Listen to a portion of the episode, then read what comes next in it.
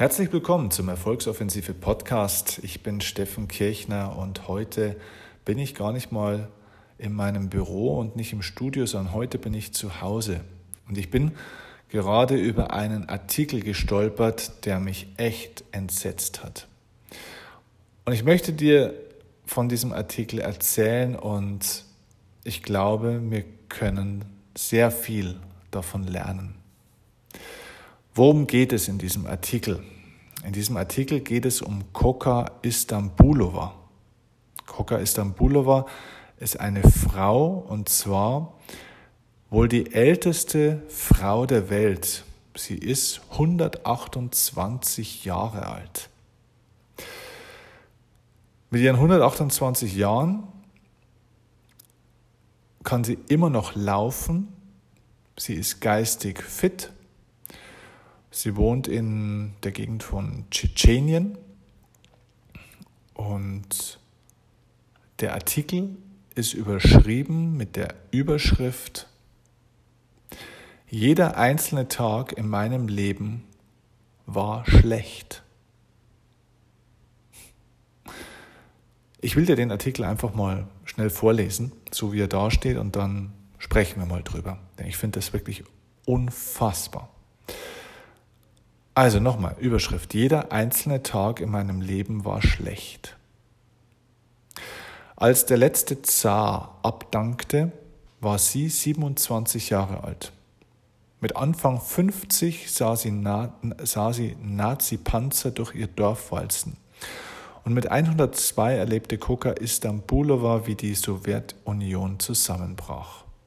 Wenn stimmt, was sie sagt und was in ihrem aktuellen Pass eingetragen ist, wird die Tschetschenen nächsten Monat 129 Jahre alt.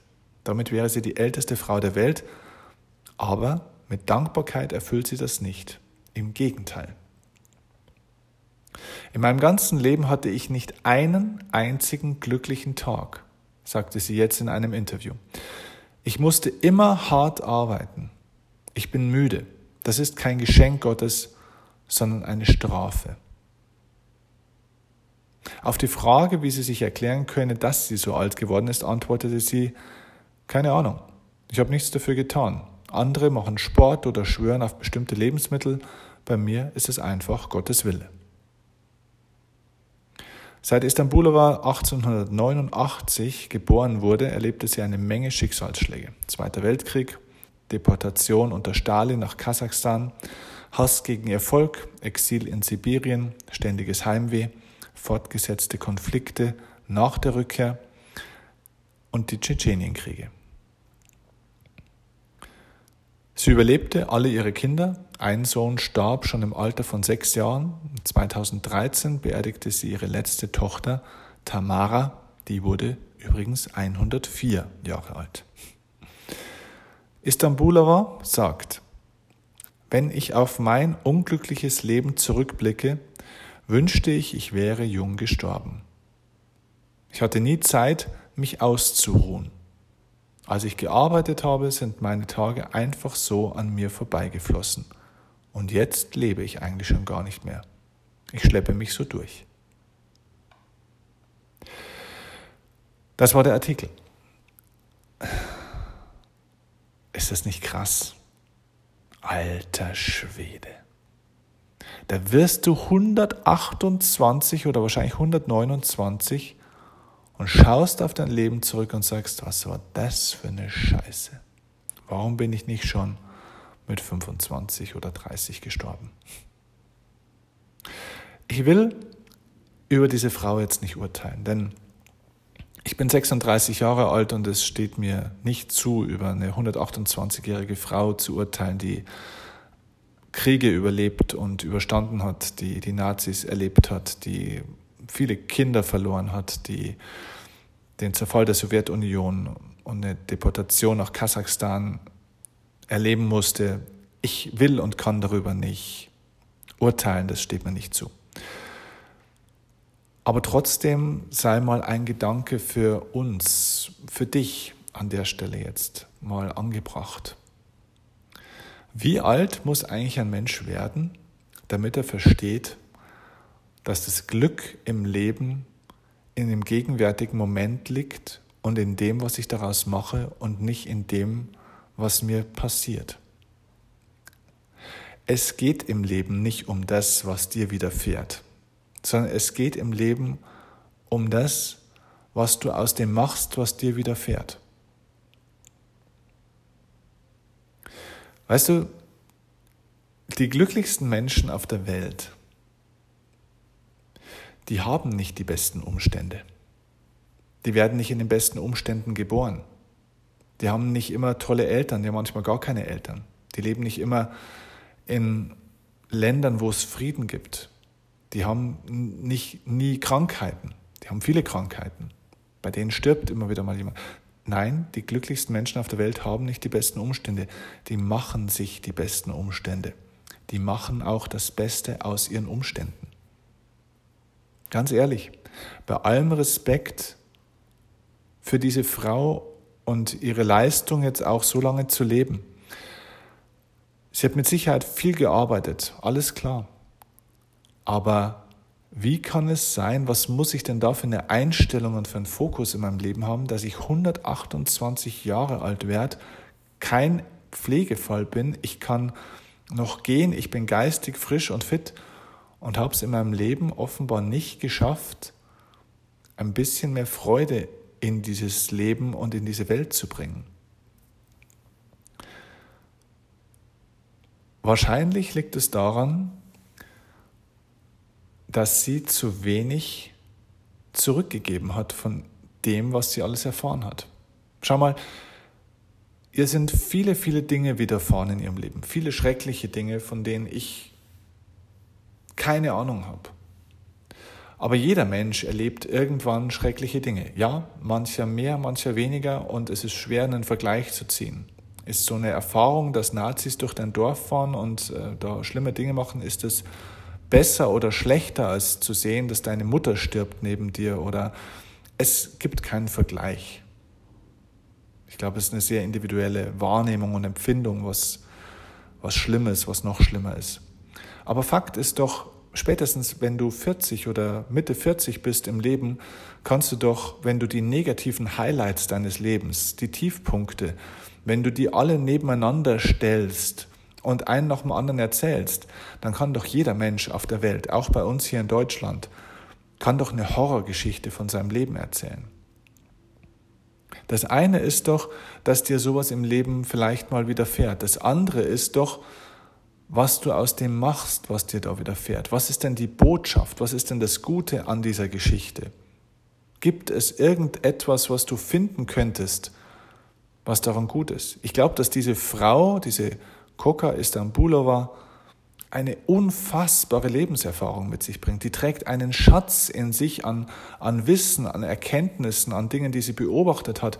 Sie hat das alles überlebt. Diese Frau muss eine Lebenskünstlerin sein. Sie hat ihr Leben lang hart gearbeitet. Sie hat es geschafft, sich und ihre Kinder zu ernähren und, und Kinder großzuziehen und alt werden zu lassen. Und das ist doch eine Leistung. Und korrigiere mich, wenn ich jetzt falsch liege, aber ist es nicht so, dass unglaublich viele Menschen auf der Welt von ihrer Erfahrung profitieren könnten? Vielleicht liegt ja ein Schlüssel zum Glück darin, nicht nur selbst ein gutes Leben zu haben, sondern von den Erfahrungen des Lebens, die wir haben, auch von den schlechten Erfahrungen, den Teilen des nicht so guten Lebens, das wir haben, dass wir dafür sorgen, dass andere Menschen davon profitieren und somit ihr eigenes Leben besser machen.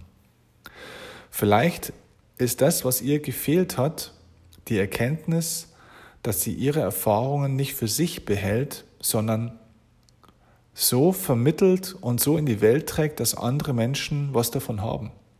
Ja, sie musste bestimmt an vielen Stellen leiden in ihrem Leben. Definitiv. Aber jedes Leid, das du erfährst, kann zum Segen für andere Menschen werden. Wenn du aufhörst, es als Leid zu bewerten, den Kopf abzuschalten und das Ganze in eine Schublade der größten Scheiße, der größten Katastrophe und so weiter zu stecken, die dir passieren konnte, und diese Schublade zuzusperren. Schau mal, dir passieren im Leben bestimmt manchmal gute und manchmal schlechte Dinge. Bloß weißt du, in dem Moment, wo dir etwas passiert, kannst du noch überhaupt nicht wissen, ob das was Gutes oder was Schlechtes ist. Es kann sich vielleicht schlecht anfühlen. Das heißt nicht, dass es unbedingt etwas Schlechtes in deinem Leben sein muss. Schau wenn du jetzt in die Küche gehst und einen richtig tollen, leckeren Kuchen isst, dann fühlt sich das bestimmt gut an. Aber dieser Kuchen hat sehr, sehr viel Zucker und wenn du den isst, ist das vielleicht für deine Figur und deine Ernährung nicht unbedingt gut. Das heißt, du gehst drüber, isst den Kuchen, es fühlt sich gut an, aber es ist nicht unbedingt gut für deinen Körper. Wenn du in zwei Wochen zum Zahnarzt gehst, fühlt sich das vielleicht nicht unbedingt angenehm an. Aber es ist sehr gut. Es ist sehr wichtig. Es ist für deine Gesundheit sehr gut. Also was ich dir damit sagen will, ist, die wirklich guten Dinge im Leben fühlen sich oftmals am Anfang nicht gut an.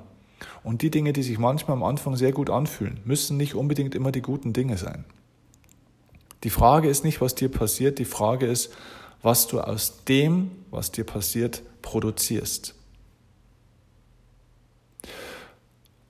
Und der Grund, warum ich diesen Podcast zu diesem Thema jetzt machen will, ist, dass wir am Beispiel von Coca Istanbulova, die 128 Jahre alt geworden ist und ja immer noch lebt, dass wir daran lernen können, dass diese Erkenntnis keine Frage von Alter ist.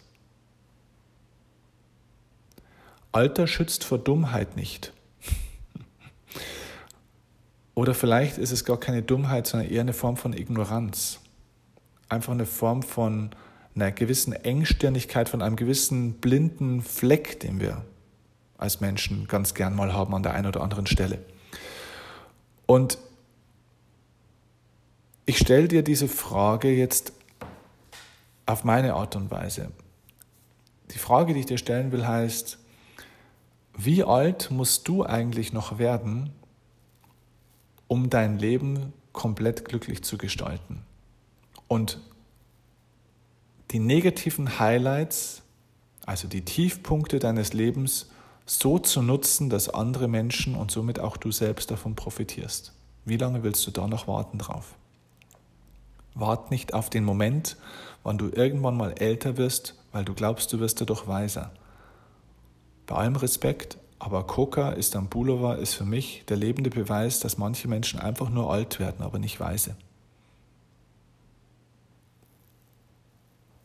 Lass uns nochmal auf diesen Satz zurückgehen.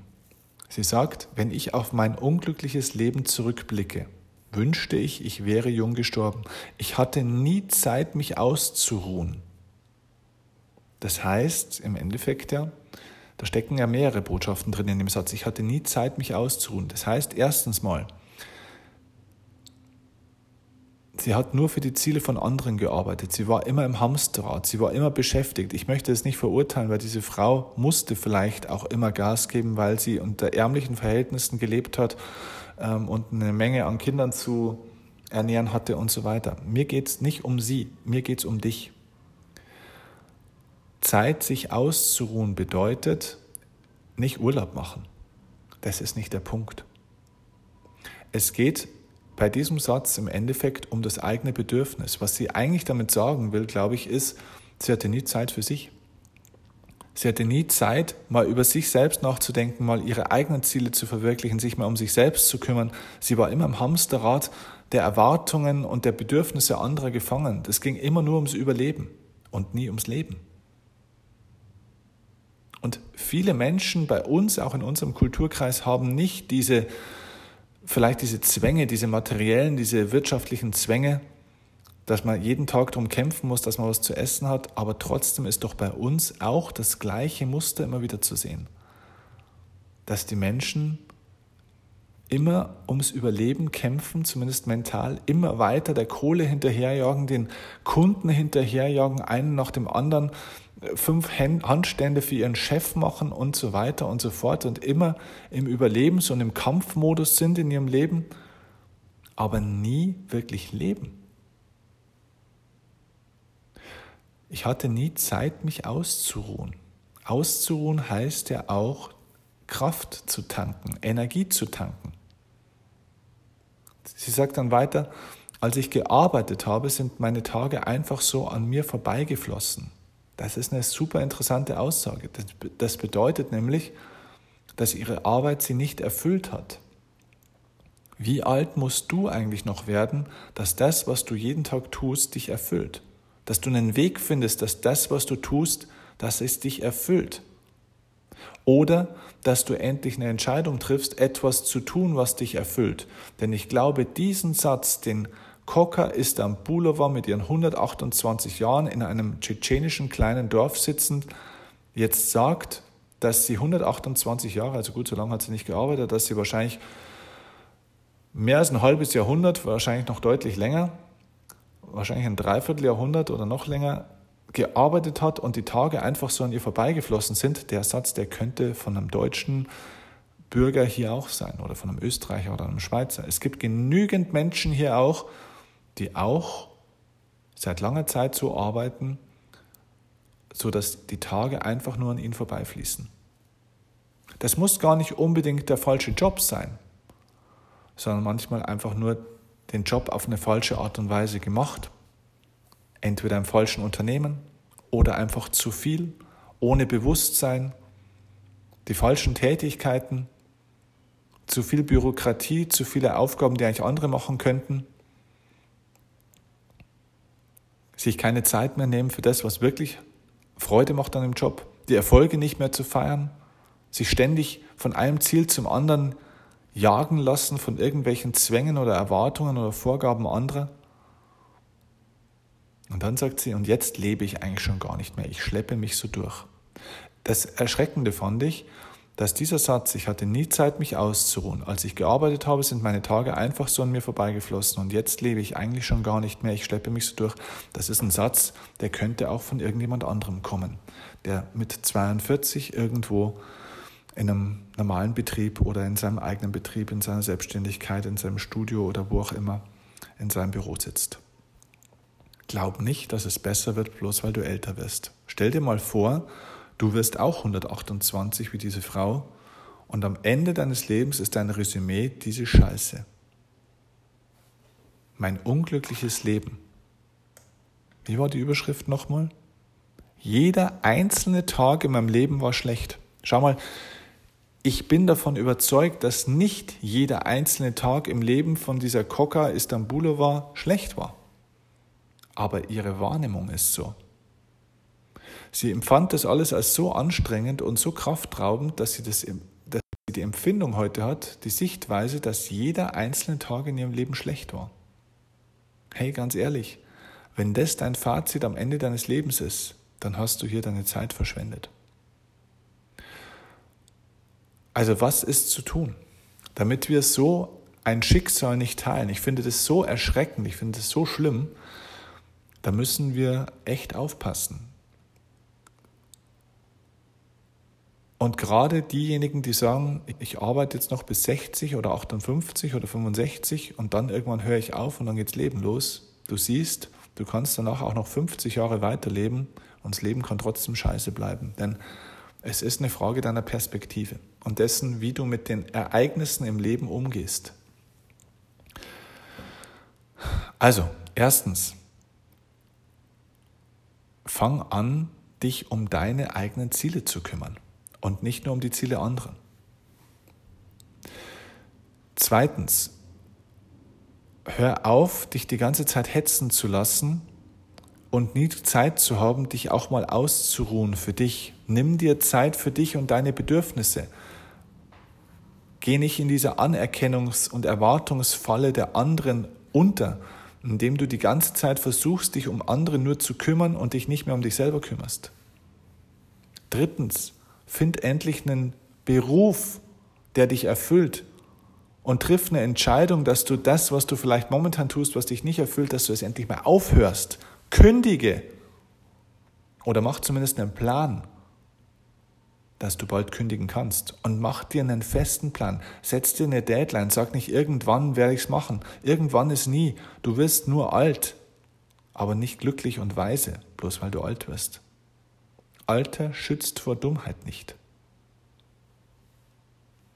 Mach einen Plan. Leg dir einen Tag fest, wo du sagst, da ist Schluss und dann mache ich was anderes und dann kümmere ich mich mal um mich und um mein Herz, dass ich nämlich endlich anfange, mein Leben so zu gestalten, dass ich am Ende meines Lebens, wann auch immer das ist, hoffentlich wirst du auch über 100 Jahre, dass du sagst, Gott sei Dank bin ich so alt geworden.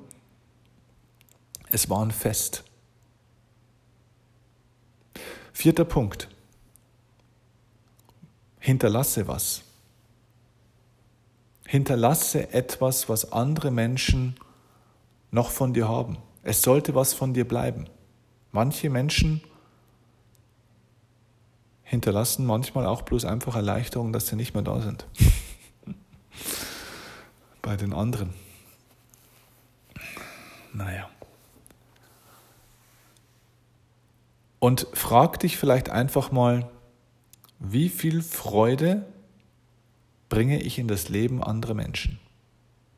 Ich glaube, das ist die Schlüsselfrage. Denn wir stellen uns immer diese Frage, wie viel Freude bringe ich in mein eigenes Leben? Wie kann ich in meinem Leben mehr Freude haben?